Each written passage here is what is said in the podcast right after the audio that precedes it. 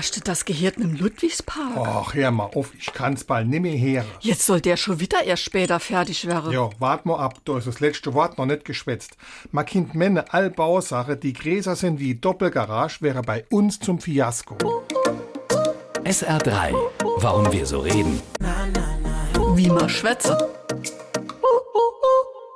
Der Begriff Fiasko kommt, wie sich unschwer erkennen lässt, aus dem Italienischen und bezeichnet dort eine dickbauchige Weinflasche.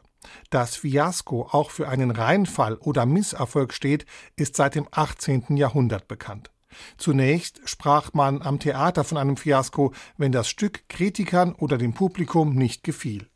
Eine Erklärung dazu stammt aus dem Glasbläserhandwerk.